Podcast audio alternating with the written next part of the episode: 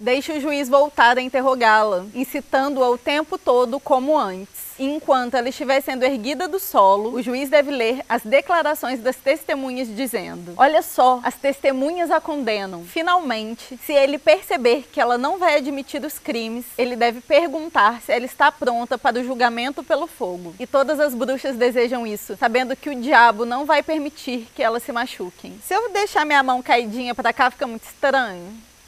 Olá, excêntricos! Bem-vindos a mais uma sessão do clube. Como prometido, hoje nós vamos falar sobre um dos piores livros já escritos pela humanidade: O Maleus Maleficarum, ou O Martelo das Feiticeiras. E se você não assistiu o primeiro vídeo que eu falei sobre a Inquisição, por favor, corre lá, assista, clica aqui nos cards, porque esse vídeo aqui é uma complementação do primeiro. E eu também gostaria de voltar um pouquinho no passado para falar uma coisa que eu não falei no vídeo anterior. Não foi só o catolicismo que se beneficiou com a Inquisição o protestantismo, a reforma a reforma protestante também usou muito a Inquisição a seu favor. E antes da gente começar a sessão de hoje, por favor, confira se você está inscrito no canal e se o seu sininho está ativado, porque é com o sininho ativado que você vai receber a notificação sempre que sai um vídeo novo. As sessões do clube acontecem sempre às terças e quintas, às 18 horas, se não tiver nenhum imprevisto. E também todos os episódios são liberados em forma de podcast para você. É só pesquisar o Clube dos Excêntricos na sua plataforma de podcast favorita e a gente vai estar tá lá. E também siga a gente no Instagram tá chegando muita gente por lá e a gente vai liberar um making off de tudo isso aqui que a gente está fazendo para vocês só lá no Instagram. Então segue a gente.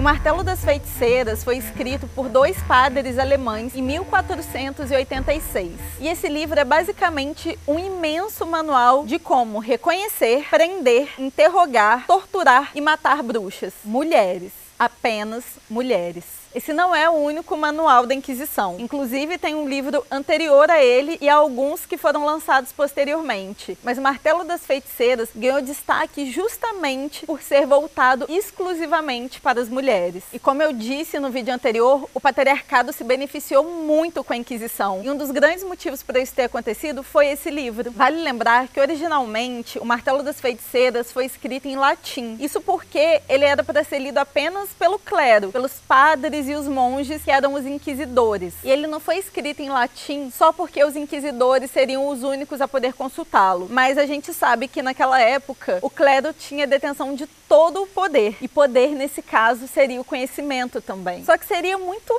feio, digamos assim, se todo mundo conseguisse ler esse livro escrito por dois padres, que era um grande manual de torturar e matar pessoas. Então, boa parte da população comum e mais humilde na época não sabia da existência desse livro. Eles acabavam sabendo dos feitos das bruxas e dos seus poderes através das histórias que eram contadas. Mas o livro não começa assim, tiro, porrada e bomba de uma vez. Primeiro, o autor, ele te introduz naquele universo. Ele te apresenta a ameaça real, que é o demônio. Ele já fala fala dos seus poderes, do que o demônio é capaz. E nessa primeira etapa do livro, ele instaura o medo. Porque apesar de ser um livro exclusivo para o clero, esses inquisidores também precisavam acreditar e temer o demônio. Porque se eles não acreditassem, não ia ser tão eficaz. E na segunda parte, depois que o medo é instaurado, ele precisa tornar o demônio algo palpável. E é aí que as bruxas entram. Elas entram nessa história como as discípulas de toda a ruindade que existe no mundo. E a partir disso, de uma forma bem didática, o Kremer, que é o autor principal do livro, começa a ensinar a como identificar uma bruxa. Como, por exemplo, se essa mulher já fez um parto, ela já é uma bruxa em potencial. Até porque, segundo ele, ninguém causava mais danos à fé cristã do que as parteiras.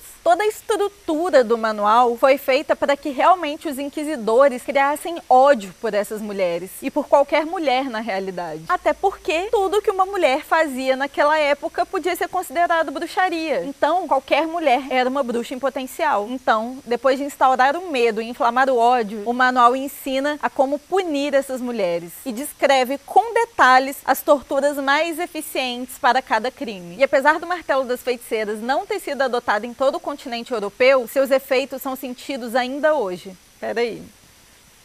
Fofinhos. Afinal, o seu objetivo era promover didaticamente uma carnificina contra as mulheres. O conceito de bruxaria não era algo que alarmava muitas pessoas, na verdade, ninguém ligava tanto. Então, foi preciso toda essa estruturação de criar todo esse contexto para que as pessoas realmente passassem a ter medo do que essas mulheres eram capazes de fazer: voar, ter relações sexuais com demo, comer criancinhas. E aí a lista fica a gosto do freguês. A imaginação é do freguês aqui do que que essas mulheres muito loucas conseguiam fazer. Então, basicamente, tudo que acontecia e não tinha uma explicação muito concreta, como por exemplo, alta taxa de mortalidade infantil, uma praga que açoitou uma colheita, mas o que? Morte por doenças misteriosas. Tudo isso passou a ser responsabilidade do demo e das bruxas. Então, a partir do momento que as mulheres que antes eram vistas como geradoras de vida, que tinham conhecimento das ervas e por consequência sabiam a cura para algumas doenças, quando elas passaram a ser vistas como bruxas, quem se fortaleceu foi a igreja, porque a partir desse momento o único caminho seria Deus. Se você foi curado de uma doença, Deus. Se sua colheita deu certo, Deus. Se seu filho pegou catapora e não morreu, é Deus. E se o contrário acontecesse, a culpa era do Senhor antagonista, demônio, Satanás, Senhor de cruz credo, coisa ruim, Beuzebu, mochila de criança. A gente pode não invocar ele? Então, comidinha tá bom. Na medida que essas mulheres iam sendo julgadas, os seus crimes eram lidos em alto e bom tom em praças públicas. E a população ia se acostumando, porque era assim, gente, qualquer terça-feira, julgamento, uma bruxa queimada viva na fogueira. Então a população começou a se acostumar que realmente as bruxas tinham essa ligação toda com o capiroto. E aí foi o que eu falei anteriormente. Não era através exatamente do livro que as pessoas ficavam sabendo disso, mas sim porque era lido em voz alta no julgamento delas. E aí o que, que aconteceu? Os crimes das bruxas começou a ficar uniformiz... Unifo... uniformizado uniformizado. E aí o que, que aconteceu é que eles começaram a uniformizar os crimes das bruxas em todos os cantos da Europa. Mas isso aconteceu porque os inquisidores usavam sempre o mesmo livro e faziam essas mulheres confessarem sempre os mesmos crimes. E aí, por consequência, esses crimes eram lidos em voz alta e aí se espalhava pela população e aí virava verdade. E o que acabou gerando um número muito alto de inocentes que foram parar na fogueira foi a tortura. Afinal, nessa época, a tortura era permitida pela igreja em casos de heresia. E nesse momento não existiam maiores hereges que as bruxas. Os métodos eram os piores possíveis, mas havia regras. Se elas eram cumpridas, não muito. Teoricamente, só teoricamente, tá, gente? Era proibido torturar alguém mais de uma vez. E também era proibido torturar grávidas e crianças. Mas na prática, né, gente? Vocês sabem como que funciona. A primeira delas, que era de não poder torturar alguém mais de uma vez, ela era assim, esquecida. Ó, oh, menino, esqueci dessa regra. Acho que vou torturar de novo. E de novo. E de novo. E aí, se você é muito sensível, eu recomendo que você pule os próximos minutos desse vídeo, porque porque eu vou descrever algumas coisas. Vamos lá, gente, porque eu fiz esse roteiro em TPM e chorei muito. Eu só queria deixar isso aqui registrado. Primeiro, tiravam as roupas das acusadas e removiam todos os seus pelos, e não de uma forma simpática. Em seguida, os torturadores vasculhavam todo o seu corpo em busca de algum sinal do diabo. Segundo o manual, o diabo deixava uma marca nos seus aliados. E essas pessoas não sentiriam dor nessa marca, exatamente nessa marca, nem se sangrassem. E aí o que que acontecia? Eles saíam espetando a mulher o corpo inteiro dela em busca da marca. E só depois disso que a tortura começava. Elas tinham seus dedos esmagados, os olhos furados, as orelhas arrancadas, elas eram impedidas de comer ou de dormir e até ácido era jogado sobre elas. Parece o negócio que a gente conhece aqui no Brasil. É, é ditadura. E para uma maior eficiência, digamos assim, tudo isso era feito pelo tempo que fosse necessário, num looping infinito até que essas mulheres confessassem. Mas confessar também não era o suficiente, porque era essencial que elas confessassem e indicassem nomes de outras mulheres, que seriam supostas cúmplices. E o resultado disso era que ninguém aguentava tanta tortura, afinal, nenhum ser humano aguenta ser torturado tanto assim. E as pessoas saíam indicando outros nomes à torta e direita como se não houvesse amanhã. E aí era tipo uma epidemia, sabe? Essas pessoas que eram levadas porque tinham sido indicadas eram torturadas e aí não aguentavam, indicavam mais gente e assim num ciclo infinito. E que o final, mais de 90% das vezes era o mesmo. Essas mulheres acabavam sendo queimadas vivas numa fogueira em praça pública. E aí chegou num ponto que essas mulheres já estavam com tanto medo que só a possibilidade da tortura já faziam ela confessar todos os crimes e indicar mais nomes. Só que as confissões espontâneas acabaram fortalecendo ainda mais a Inquisição. E na prática, o julgamento e a tortura virou uma grande tentativa dessas mulheres tentarem adivinhar o que os inquisidores estavam querendo ouvir delas. E aí, quando elas entendiam, finalmente elas confessavam para assim, me deixem em paz, pelo amor de Deus. Em lugares onde a tortura era proibida, que não eram tantos, mas tinha, por exemplo, na Inglaterra, lá não era permitida a tortura. E o número de mulheres que acabavam na fogueira caía pela metade. Mas onde a tortura era permitida e o martelo das feiticeiras era usado como manual, 95% dessas mulheres acabavam na fogueira. Mas por fim, eu acho muito interessante e importante que a gente entenda o contexto histórico onde tudo isso aconteceu e quando exatamente que esse livro foi escrito. E foi no Renascimento. E é muito louco porque a gente raramente associa o Renascimento a algo ruim. A gente sempre associa ele à era de iluminação, de evolução da sociedade no geral. E raramente a gente associa o Renascimento à Inquisição. Mas foi exatamente nessa transição que isso aconteceu. E é porque, gente, o medo pelo desconhecido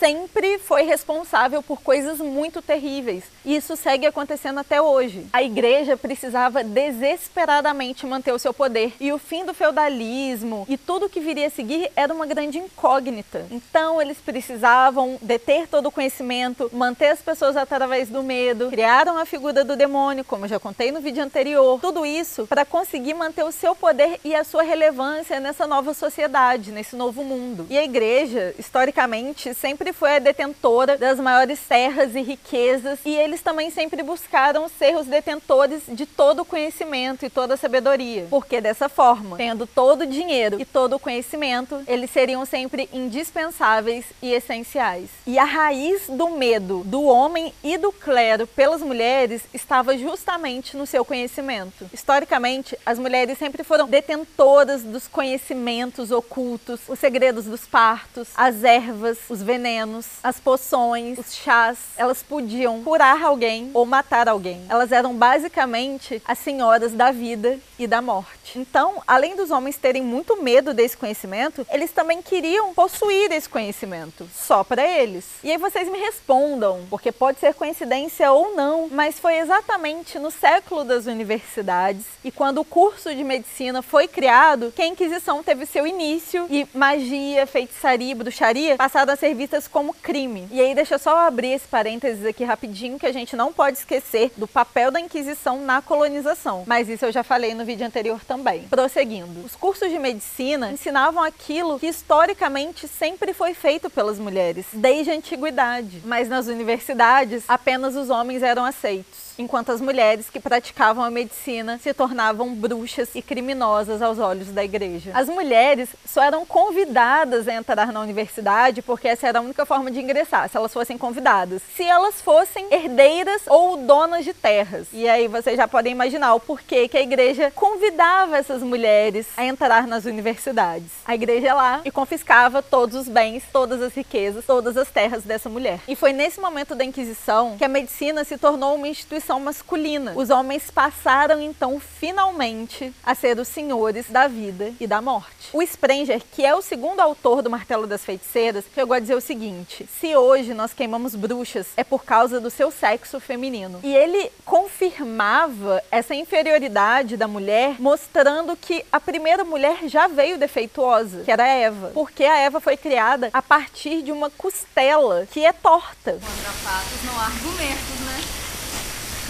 E por isso as mulheres eram seres imperfeitos e carnais. Ainda bem, né? Que é feito de carne, porque imagina se não fosse, ia ser feito de quê, né, gente? E assim, gente, eu sei, eu sei, é bastante comum a gente até soltar umas gargalhadas em determinados momentos do livro, porque são coisas muito absurdas.